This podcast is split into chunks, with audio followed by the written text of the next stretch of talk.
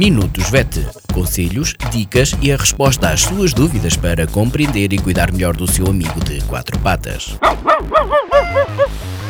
Minutos VET às quartas-feiras pelas 15h20, aqui na sua Vagos FM com a veterinária Ana Neves. Olá, boa tarde a todos. O meu nome é Ana Neves, sou médica veterinária na Clínica Zoo, Clínica Veterinária de Vagos. Bem-vindos a mais uma rúbrica Minutos VET. Esta semana vou falar-vos sobre comichão, ou, tecnicamente falando, sobre prurido. O prurido ou comichão uh, pode ser no cão e no gato, pode ser mais ou menos intenso, pode ser localizado ou generalizado, portanto, uh, um, pelo, pelo corpo todo vai conduzir a um autotraumatismo, porque o cão ou o gato vão sentir vontade de coçar e fazem-no com a boca ou com as patas, de arranhar ou de esfregar a área onde sentem prurido um, no chão, paredes, etc. Uh, este autotraumatismo vai conduzir ao aparecimento de lesões na pele. As primeiras lesões ou lesões primárias que aparecem são o eritema, uh, que são as pápulas ou pústulas. Normalmente são lesões que são fáceis uh, de controlar, que se controlam mais rapidamente. Com o tempo, não fazendo nada, estas lesões vão permanecendo elas próprias vão estimulando o aparecimento de mais comichão e vão começando a aparecer também aquelas que nós chamamos as lesões secundárias, em que há alteração da cor da pele, que tem tendência a ficar mais escura, espessamento da pele, uma queda, uma queda de pelo mais ou menos generalizada, e estas lesões, por sua vez, vão demorar mais tempo a desaparecer. Tal como demoraram tempo a aparecer, vão também demorar mais tempo uh, a aparecer.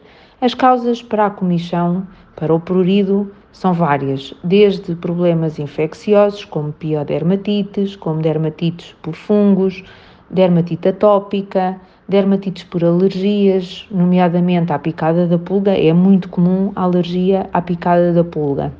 E a alergia à picada da pulga tem um quadro clínico muito característico, porque as lesões que aparecem uh, são localizadas na base da cauda. Pode aparecer eritema, podem aparecer uh, pequenas pústulas, uh, falta de pelo naquela zona, porque o animal tende a, a arrancar, mas é muito característico na base da cauda.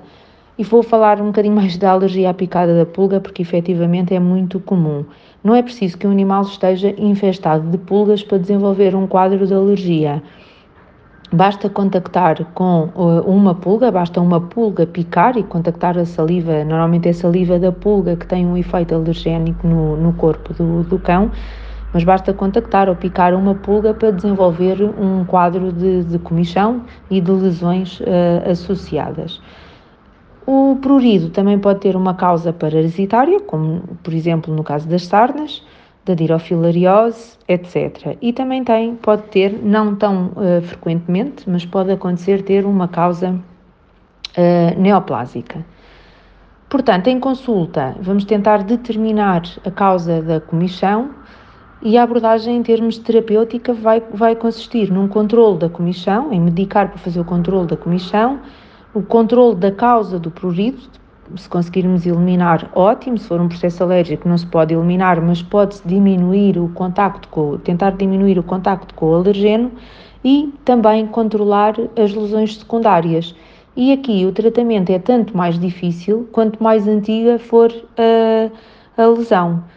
Clinicamente, o veterinário deve também apostar na prevenção da uh, situação, principalmente em cães que têm cães e gatos que possam ter dermatites atópicas e dermatites alérgicas.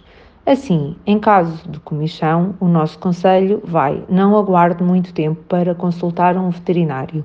Quanto mais tempo espera, mais complicado pode ser o diagnóstico e mais complicado vai ser, de certeza absoluta, o tratamento.